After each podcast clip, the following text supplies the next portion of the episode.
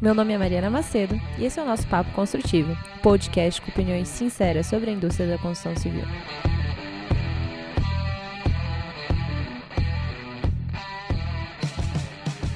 E aí, galera, nós estamos aqui mais um dia, mais um episódio.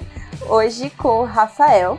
O Rafael, ele é especialista em gestão do conhecimento e também responsável por ajudar na inovação de uma empresa incrível que é a Ingeform.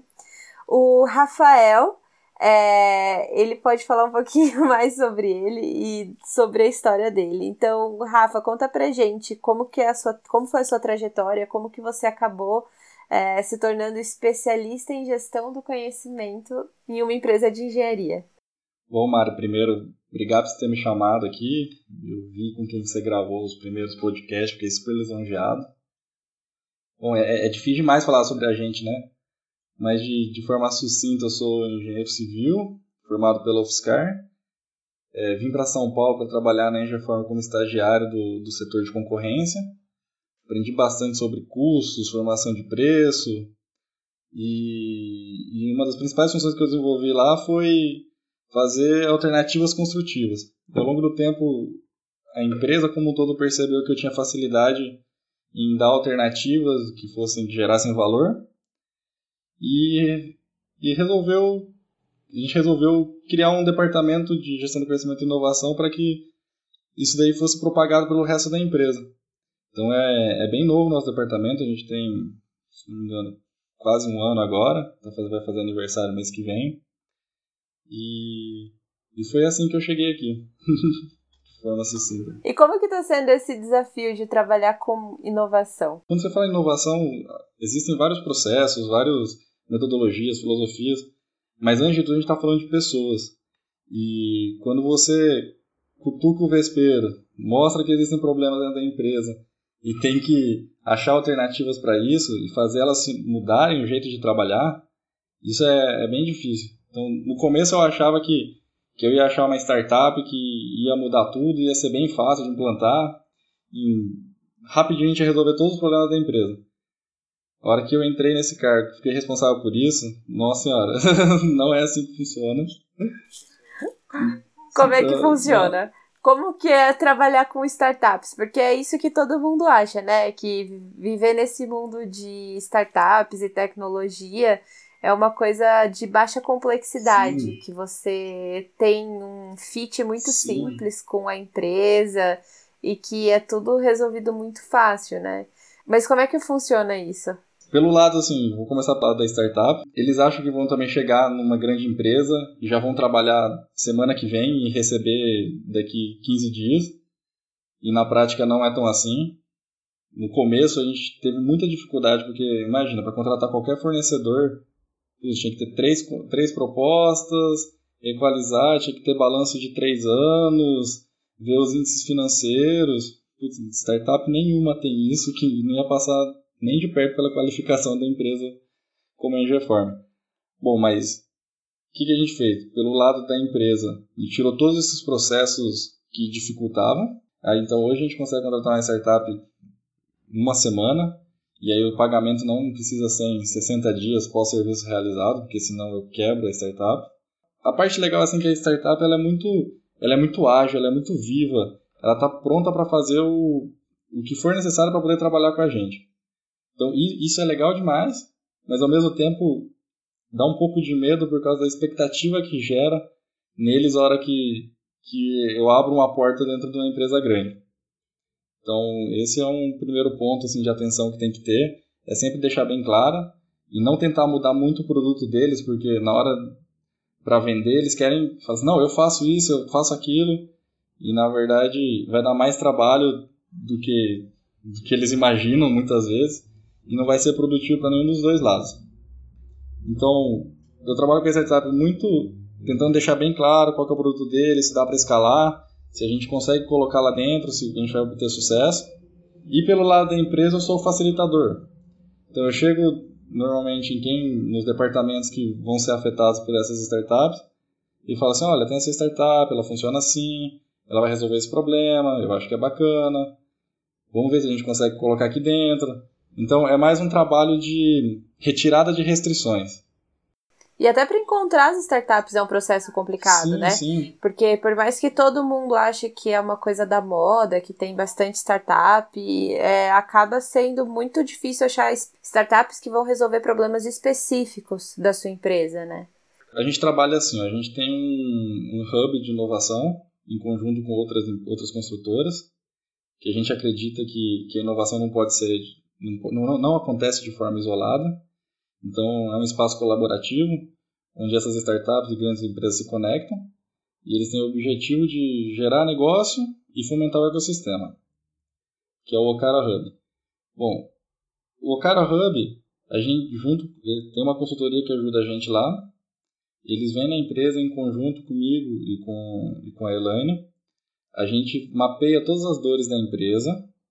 E assim acontece em todas as parceiras do Okara. E a gente mapeia assim, uma lista de dores que a gente quer resolver. Então a gente vai atrás passivamente e ativamente das startups. E a nossa, a nossa condição é que tenha um MVP.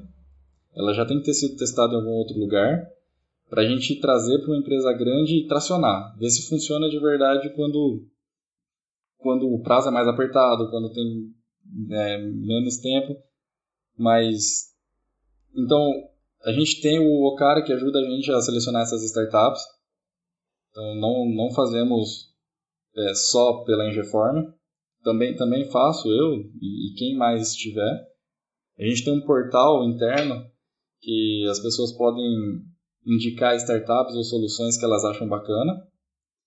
E após essa seleção de startups que a gente tem no Okara, a gente tem, ela, o Okara ele funciona com, através de bets.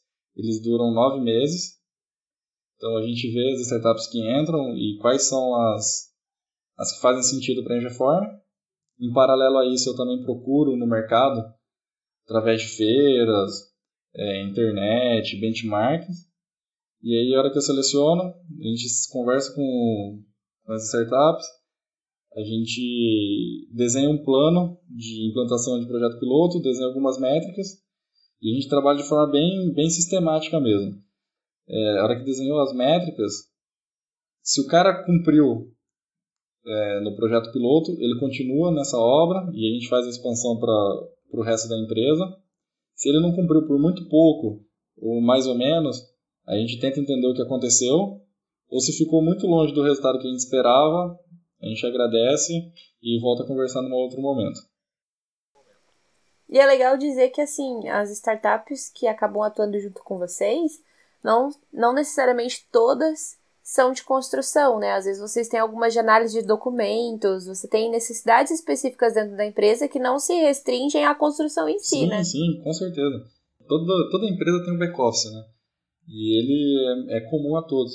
A gente colocou uma startup bem bacana chamada Voca, que ela analisa o clima da empresa. Como assim, clima da empresa? O clima organizacional, sabe? Sério? Que legal! É, ela solta perguntas, é bem interativo, tem uns quiz. Você pode colocar o que, o que te incomoda, o que, que você acha legal, onde, o que, que você gostaria que a empresa fizesse, o que não gostaria, tudo de forma anônima.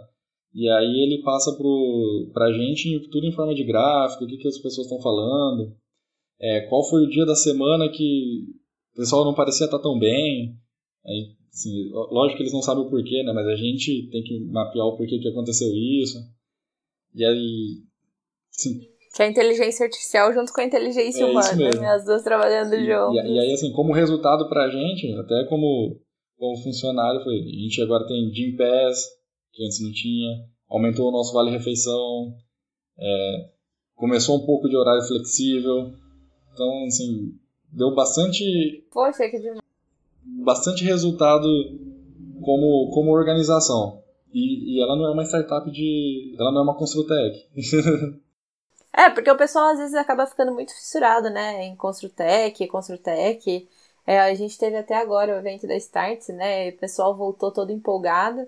Só que não necessariamente o mundo de startup para construtoras e empresas de projetos se resume a isso, né? Sim, sim. E além desse universo de startups, você também faz várias outras coisas. Você tem várias outras atribuições lá dentro da Ageform, né? Sim, sim. Lá, lá a gente. É, o nosso desafio é bem, é bem simples. a gente tem que implantar o BIM, fazer transformação digital, mudança cultural e, e implantação Lean também. Tudo isso com uma equipe Não, total de... Duas pessoas. Não, mas assim, nós dois só, só encabeçamos. Né? Nada disso a gente consegue fazer sozinho. E aí isso é outra característica de quem trabalha com, com inovação, é que tudo, tudo, tudo, tudo é de forma colaborativa. Fala-se de transformação digital, existe um comitê onde está o pessoal de, de, de, tecnologia da informação, onde está o pessoal da, da, da operação, porque não é uma ou duas pessoas que sabem todas as dores e nem como, como vai ser implantado, né? E tem que ter um total apoio da diretoria, dos donos, porque se você não tem esse aval, fica muito difícil de você atuar. Né? Sim, sim. E é isso, bom ponto que você pegou, que na Ingeform, é, o nosso departamento está ligado diretamente ao, ao CEO. Então, a gente tem uma liberdade bem grande. A gente presta contas para o dono da empresa. Porque a Ingeform é uma empresa familiar que tem, tem dois donos e para um deles que também que é o André Buchan, friccionado por inovação, então a gente responde diretamente para ele. Então total apoio da liderança. Se não fosse isso, não, nenhuma das ações que a gente tomou teriam saído. Muito porque você tem que ter um investimento inicial muito grande, né? Imagina, você mobilizar dois engenheiros, você tem um programa, você tem um hub de inovação, você tem mais os projetos pilotos que custam. É, você tem um investimento inicial.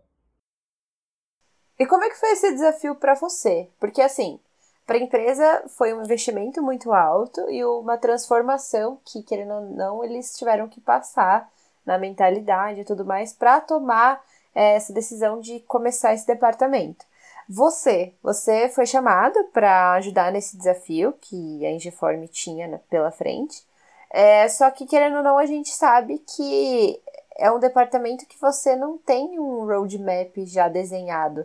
É, muito menos quando você sai da faculdade ou quando você vem de cargos mais tradicionais. Você não tem um, um desenho do que fazer e do que não fazer. Como é que foi isso para você? Não, é. Tudo isso que você falou é a parte que me chamou a atenção de criar esse departamento. o não ter esse roadmap, não saber o que vai acontecer amanhã e correr o risco de dar tudo errado, ou tudo certo, é, é, é o que é, é, o que eu brinco assim, se não tem o frio na barriga, você está no lugar errado. Então, e é isso que me chama a atenção.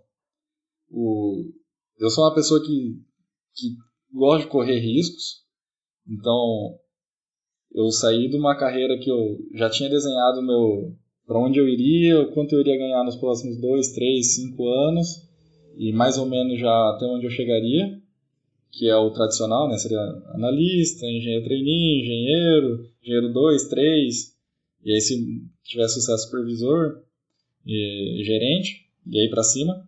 E agora foi assim, ó, tem esse departamento, a gente não sabe o que quer, mas você tem todo o apoio da, da liderança e, e é isso.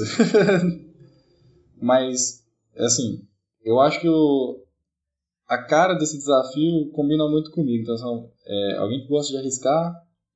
Eu sou uma pessoa muito sincera também. Então, eu acho que isso é, é, é muito bom para o departamento, porque eu consigo falar o que, que, tá, que, que pode melhorar, o que, que não pode melhorar dentro da empresa, independente de, de cargo, ego ou pessoa.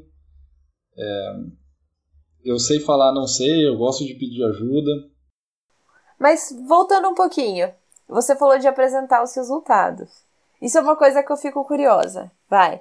É, a gente sabe que, querendo ou não, a inovação, quando ela está no começo, ela é muito difícil de você tangibilizar. Por mais que você coloque dentro de um projeto específico, que é o que você falou, né? Vocês colocam primeiro dentro de um projeto para depois levar para a empresa como um todo. É muito difícil de você entender e compreender, porque às vezes a inovação dentro desse ambiente fechado, que é um projeto só, ela não desenvolve todo o potencial que ela pode, enfim, tem uma série de aspectos aí. É, como que você faz para apresentar esses resultados? Porque, como eu falei, tem muita coisa que é intangível. É, o, o que é intangível, isso apresento de, de forma A gente tem uma intranet que a gente tenta mostrar o que aconteceu, quanto foi bom e através de depoimentos de pessoas, o quanto facilitou. Mas, de fato, o objetivo que a gente tem é que a inovação tem que ter como objetivo a geração de valor percebido, né? E para a gente não é diferente também não. Então a gente busca eficiência operacional, a gente busca esse, os intangíveis que a gente fala, mas sim, eu sou cobrado por resultado no dia a dia. E por mais que que fala assim, ah, inovação ela traz resultado a longo prazo, a gente busca sim os kick wins, então são os ganhos rápidos. E, e aí eu consigo por sorte e por muito esforço, trabalho, colaboração de todo mundo, a gente tem conseguido um belo trabalho. Aliás, assim, até nessa época de, de, de quarentena, foi a gente que implantou o Teams na, na empresa. Fico imaginando se a gente não tivesse forçado todo mundo a usar, criar grupo, ensinar, dar aula. Como seria hoje, sabe? Então, e como que eu apresento isso como resultado? É um resultado. Tá facilitando muito a nossa vida hoje. Mas em dinheiro, não, não sei te dizer. Então é, é realmente uma dificuldade das métricas. A gente consegue falar quantas pessoas estão usando, quantas horas foram, quanto melhorou, mas sim. Vocês acabam trabalhando muito mais com OKR, sim. né? Do que com, às vezes, números específicos, assim, ah, reduziu tantos por cento, por aí vai assim, mas do lado econômico também, a gente teve um caso de sucesso bem grande, uma startup chamada Levitar Tech. O que, que essa startup Ela faz? é uma startup de drones que é focada em engenharia. Ai, que e legal. aí eles fizeram toda uma parte topográfica, ortofoto numa adutora nossa. A gente está fazendo uma adutora de 8 quilômetros na região norte de São Paulo. Ela tem um metro de diâmetro de aço carbono. E a gente vai, vai levar água para mais de um milhão de pessoas. Nossa, que trabalho incrível. Sim. Ainda mais agora, né? É, é isso mesmo. E aí o. E aí lá a nossa obra tinha um prazo, e a hora que a gente. A gente fez um. A, uma ortofoto, a gente usou o drone para mapear toda a nossa, nossa área, a gente percebeu que a gente conseguia mudar o traçado da adutora. A hora que a gente mudou esse traçado da adutora, é, diminuindo o tanto de intercepções que a gente teria antes, a gente conseguiu reduzir o nosso prazo em quatro meses. Esse daí foi um resultado econômico bem fácil de ser medido. Então, assim, a gente tenta. Nosso objetivo é sempre reduzir o custo, mas, lógico, tem alguns que são só intangível mesmo. E, querendo ou não, é por isso que vocês também têm esse objetivo de implantar o BIM. Né? Sim, sim. É, eu, eu, eu, acho, eu acho muito engraçado, né? Porque o BIM, Lean, já existem, sei lá, 20, 30 anos no, no mundo. E aí mostra o tanto quanto o trabalhador da construção civil ele é, ele é resistente à mudança. Já tem tradicional, demais, né? demais. A gente tem 30 anos que existe, 30 anos, não, 25 é anos que existe BIM. É, o Lean não Lean Construction mais tempo ainda, e a gente ainda continua chamando isso de inovação, né? Então, é, essa é uma, é uma dificuldade, sim, é bem inerente ao nosso setor. Então, um trabalho bem bacana que a gente tenta fazer lá, que eu percebi isso logo nos três primeiros meses de trabalho, que quando eu achei que tudo ia dar certo de forma bem fácil, foi que antes de atacar em tecnologia, é, filosofia, são as pessoas. pessoas. Então a gente está muito em contato com a área de desenvolvimento humano e porque a gente tem criar profissionais preparados para essa mudança. E querendo ou não, acho que daí que veio é, junto, não sei, é, esse seu lado de gestão do conhecimento, né? Que a gente estava falando antes de começar que gestão do conhecimento não é uma área muito difundida dentro da engenharia. É, eu acabei tendo contato com a área de gestão do conhecimento fazendo uma pós em marketing estratégico.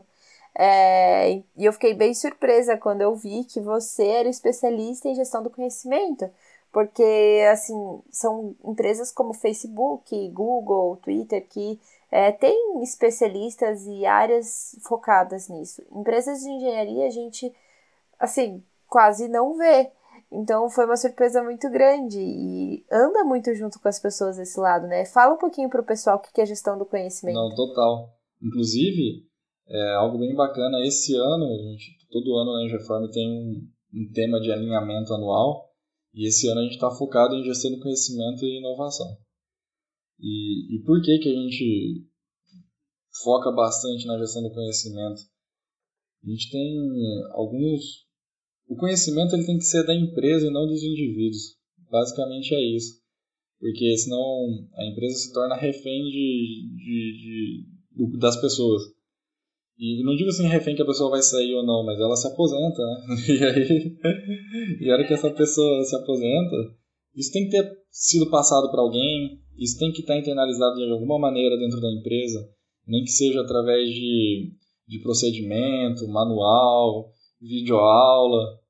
Então, a gestão do conhecimento é justamente isso, é compartilhamento da, das informações, do conhecimento, é, não deixar alguém muito sobrecarregado com conhecimentos específicos. Claro que vai ter um ou outro que não vai ter como suprir, mas é, é tentar mapear essas pessoas e de, dar a devida importância para elas, inclusive.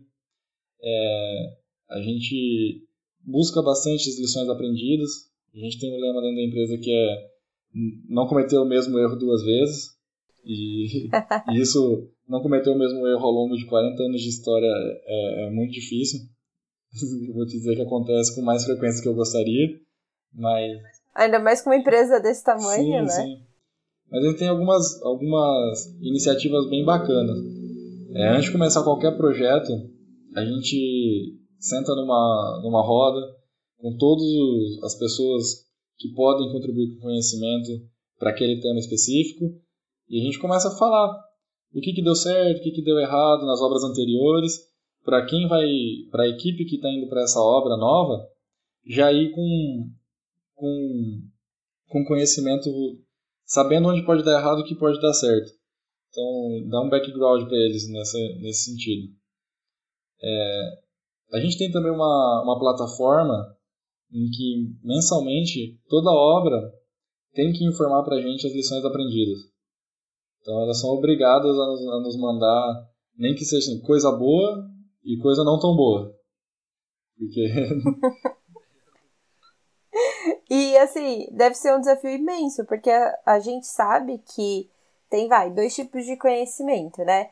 Tem o conhecimento que ele é mais ligado à experiência, que são fatores intangíveis, de novo, né? Que é aquele, aquele profissional mais velho que ele está em contato diário com aquilo e ele tá tão internalizado aquele conhecimento nele que ele nem sabe explicar direito. É e tem o outro tipo de conhecimento que é mais prático, né? Que é aquele conhecimento explícito, que é fácil de você criar um manual e por aí vai. É, como é que vocês estão fazendo com esse conhecimento internalizado? Vocês estão fazendo os funcionários darem cursos? Vocês têm alguma iniciativa nesse sentido? Sim, sim. É, você desenhou muito bem qual é o desafio que a gente tem aqui, que é transformar o conhecimento interna internalizado no externalizado. Né? Mas sim, a gente promove rodas de conversa, palestra, é, happy hour, tudo. Mas é verdade, porque qualquer, qualquer lugar em que tenha pessoas, existe um compartilhamento de, de conhecimento. Então, esse é o primeiro passo. E só depois da externalização do conhecimento que você começa a criar procedimento, aula, é, cursos, palestras. E em paralelo agora, assim, esse ano a gente vai desenvolver um programa de milhagem de compartilhamento de conhecimento. Então ah, mentira, que demais. Como é que vai funcionar isso? Não sei. Mas é o, é, é o que você falou no, no começo do, do podcast, é, é o risco. Nossa, isso deve ser muito legal. É, uma coisa que eu sempre gostei muito foi de compartilhar conhecimento, porque eu acho que quando você começa a fazer isso, é, você adquire mais, sabe? Eu acho que quanto mais você participa dividindo o que você tem, é, mas você recebe, porque é tudo troca, né? E até foi o, um dos motivos pelos quais eu comecei esse podcast. porque eu queria realmente estabelecer trocas e ajudar assim a levar esses diálogos adiante para mais pessoas, porque eu acho que o nosso o nosso setor da construção, seja você arquiteto ou engenheiro, falta um pouco esse tipo de, de conversa se tornar visível. Né? Falta. Né? A gente é um pouco egoísta, né? A gente aprende e fica pra gente. De, de, é verdade isso. Não sei, não sei se é do perfil do, do profissional da construção civil mesmo. Mas agora eu acho que com essa mudança de geração a gente está tendo compartilhando mais, participando mais de eventos, fazendo benchmarks. Aqui, aqui do lado do nosso lado, a gente tem o Okara com outras empresas e, e é totalmente compartilhado as coisas. Então, se eu tenho algum, alguma dor em suprimentos, por exemplo, eu tenho outras cinco grandes empresas que são as primeiras em que eu recorro para saber como que eles solucionam isso. Nossa, isso é muito bom você ter um benchmarking Sim, desse. Isso é um WhatsApp e resposta certa e sincera.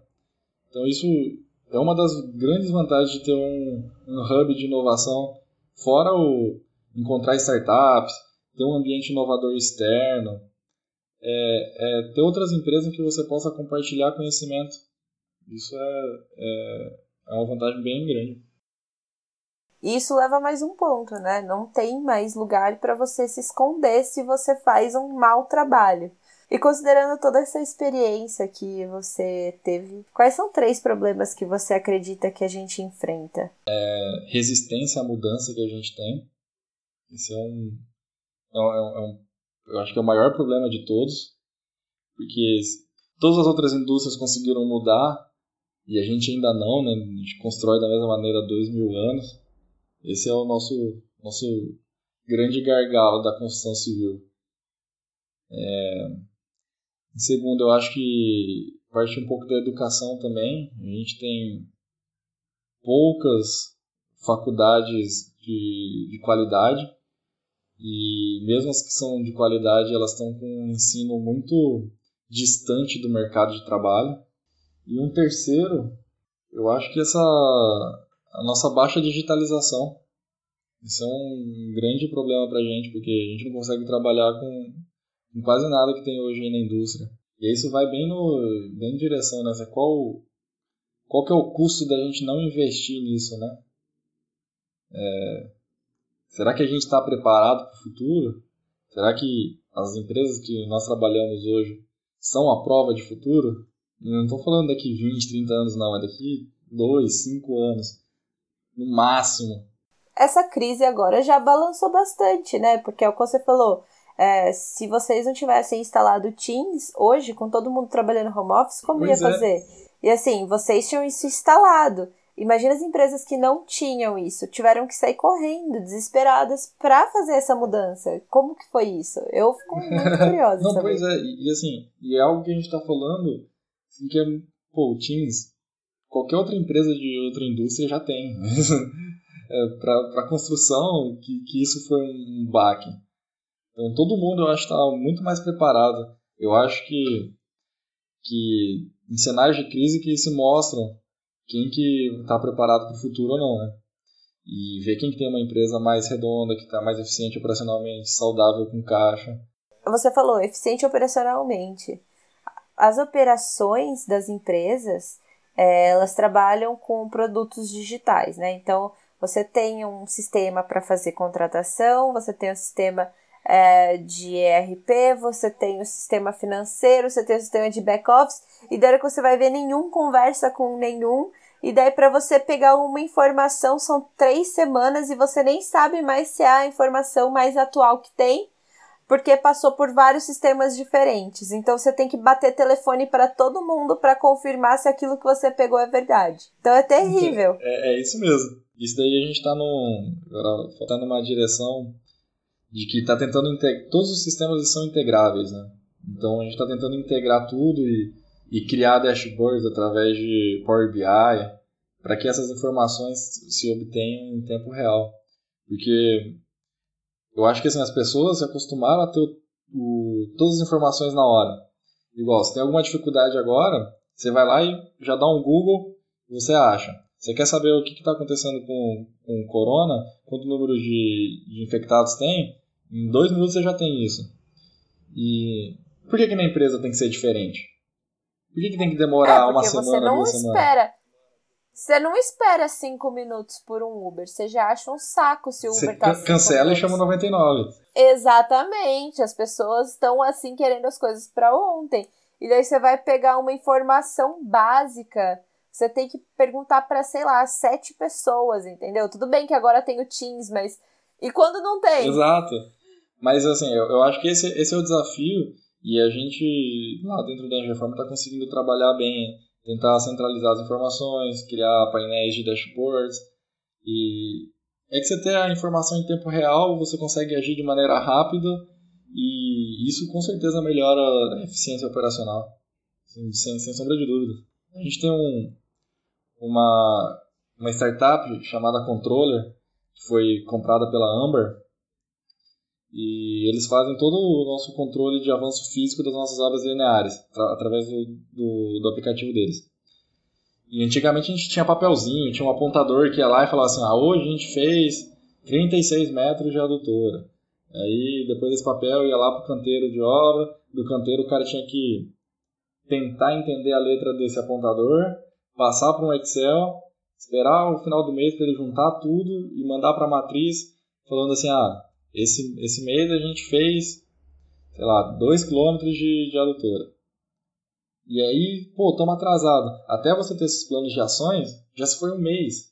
Eu brinco que engenheiro é uma pessoa que faz adivi- adivinhação de precisão com base em dados não confiáveis fornecidos por pessoas com conhecimentos é questionáveis. isso mesmo. entendeu? E é exatamente isso que você acabou de me descrever. Mas, e, e aí, agora a gente tem esse aplicativo que é muito simples e eu acho que assim tem que ser qualquer aplicativo, porque é, o nível de educação do, do trabalhador da construção civil da ponta é muito baixo. Então, ele realmente tem dificuldades, não só tecnológicas, mas principalmente tecnológicas. E ele vai lá, coloca no celular quanto que andou. Na mesma hora eu sei se a obra está atrasada ou não está. Então eu já consigo ter plano de ação mais rápido e, e que mitigam qualquer coisa que está acontecendo na obra. Então, esse, essa é, ansiedade por informação real time, por um lado é, é, é, um, é um desafio, mas por outro é, é, é bom demais, porque faz a gente acelerar, fazer agora e resolver agora. E procurar novas soluções, Com né? certeza. Porque às vezes você não encontra tudo dentro de casa. Então essa parte do hub acaba sendo uma estratégia sensacional, né? Justamente para você conseguir buscar essas coisas fora da, da É, empresa. A gente, a gente já teve outros programas de inovação interna antigamente que não, que não deram certo. E aí por isso que, que a gente foi, foi, vamos ter um ambiente externo em que a gente compartilhe com outras empresas também, então a gente compartilha dores, é tudo colaborativo. Então por isso que o ambiente externo ele funciona mais do que a gente, porque não tem a cultura que a gente já tem, ele não tá. Quero que você está numa empresa grande, você é, você entra e fala assim, é assim que funciona. E ponto. Então, dependendo da pessoa, ela nunca mais vai, vai tentar fazer de forma diferente, porque é assim que funciona. E se ela, às vezes, fala alguma coisa, o chefe vai lá e fala, não, é assim que funciona. E pronto, já inibiu. Nunca mais essa pessoa vai fazer de forma diferente. Agora que você tem um ambiente externo, que tem outras ideias, aí chega uma startup e fala assim, mas por que você faz assim? Que absurdo! então, aí o... Isso é um, é um ganho muito legal. Às vezes não é nem a solução que a startup coloca, mas o jeito que eles trabalham, a maneira como eles enxergam o problema, como eles buscam inovação. Então isso tudo vai acaba influenciando a gente e quem está trabalhando com eles de maneira bem positiva a gente resolver os nossos problemas de maneira diferente. Poxa, que demais. É, considerando esse, essa questão das startups, especificamente, deles enxergarem os problemas de uma maneira diferente, é, o que você diria para o seu eu do passado enxergar diferente? Não, eu acho que eu, eu, eu, assim, eu nunca sempre tive dificuldade em respeitar muito hierarquia, mas eu diria para eu ser mais rebelde do que eu fui. de que se, se, se achar que, que tem uma solução melhor, que pode alterar, E tem toda essa liberdade, tem que alterar, não existe o certo e errado. Então vai, eu vou te deixar ser rebelde agora. Se você pudesse dar uma solução para a construção civil, uma só. Eu te dei, você deu três problemas, você tem que dar uma solução. A mais, a que vai dar um resultado mais tangível possível. Qual solução você acha que seria essa? Eu acho que são algumas algumas filosofias, né? O Lean, o BIM, isso sem sombra de dúvidas vai vai mudar o mercado e quem não não estiver usando já já vai estar tá fora, vai ser carta fora do baralho. E eu acredito bastante na industrialização também. Eu acho que cada vez mais a, vai, ser, vai passar a ser um canteiro de montagem, não um canteiro de, de construção. É, a gente já experimentou todas as dores possíveis, né? De trabalhar com tantas variáveis quanto a gente trabalha. E aí, em Reforma, ela trabalha muito com obras de alta complexidade, né? Como hospitais, a doutora que você acabou de mencionar. Então, falar em industrialização, mesmo nessas obras, você acha? Eu, eu, eu acredito que sim. Eu acho que é possível sim. É, é só desenhar um modelo que, que funcione uma vez. Mas eu acho que principalmente hospitais, ainda mais agora no momento que a gente está vivendo, eu acho que, que é possível desenhar algo modular, algo que seja feito em indústria, demore menos tempo e que tenha igual ou maior qualidade do que a gente faz hoje. É, porque a gente estava falando um pouco da, das instalações, né? Sim. que a gente tem hoje. E é uma loucura, né? Às vezes quem nunca participou de um projeto nesse porte ou nunca viu uma construção dessa presencialmente, acho que não tem ideia do que acontece. O que está em cima do forro, né? Nossa, o que tá em cima do forro, gente, é, vai tudo e daí o ar-condicionado eles socam assim para os espaços que sobram. Agora você, você imagina numa obra dessa que tem a complexidade que tem, com tanto de, de interferência de instalações. O que o BIM pode fazer por isso é. é não, não tá escrito. E você tem mais esse desafio também na sua frente, né? Eu fico, eu fico imaginando que deve ser um trabalho diário para você de se apaixonar por tudo que você tá vendo. Não, é, mas, mas é, é, é muito bacana quando ele traz o resultado. Então por isso que eu, que eu acho que, que eu gosto tanto de ir atrás dessas soluções. E você falou que você teve uma formação tradicional, né? Tem um gap muito grande entre o que você faz hoje e as habilidades que você precisa hoje e o que você teve na faculdade. É, então, para uma pessoa que acabou de se formar ou que está se formando, é, o que, que você diria para essa pessoa estudar? siga primeiro, estude bem a faculdade, que o conhecimento técnico ajuda muito, isso, não, isso é inegável. Mas, por outro lado, participe de todo o projeto de extensão que você consiga participar. Seja ele voluntário, e eu, eu sou apaixonado por empresa júnior. Eu fui, eu fui do movimento, então se puder participar da empresa júnior, se tiver o perfil para participar, participe, que é o primeiro contato com, com empreendedorismo, com como funciona uma empresa, é, saber lidar com problemas reais e ter que, é, ter que resolver problemas com seus amigos. Então você vai ter que dar um feedback negativo para a pessoa que é muito sua amiga, e isso te engrandece como profissional e pessoalmente também. Então eu acho que o principal dica é participe de tudo que você puder participar, que sempre vai aprender. Eu acho que é isso mesmo. Eu acho que principalmente dar feedback para uma pessoa que você gosta é um elemento de crescimento gigantesco. É, né? é, muito difícil. Porque quando você não gosta é fácil, né?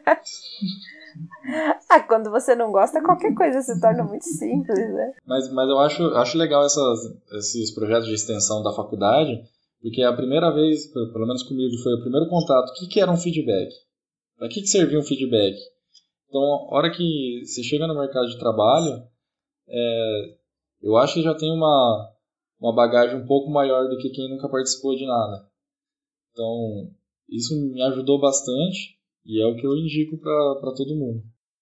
Pois Rafael, muito obrigada por hoje. É, foi demais conhecer um pouquinho do que você está fazendo nessa parte de gestão do conhecimento, inovação e startups. É, e eu espero realmente todo sucesso para você nessa sua empreitada aí de promover a transformação cultural e tecnológica dentro da empresa que você está. Obrigado, Mário. É, eu agradeço o convite que você fez e espero que você tenha suprido suas expectativas. E, já fica o convite aqui para ir visitar a gente no Ocara e acompanhar as nossas redes sociais e, e saber o que está acontecendo por lá. Valeu. Valeu. Tchau, tchau.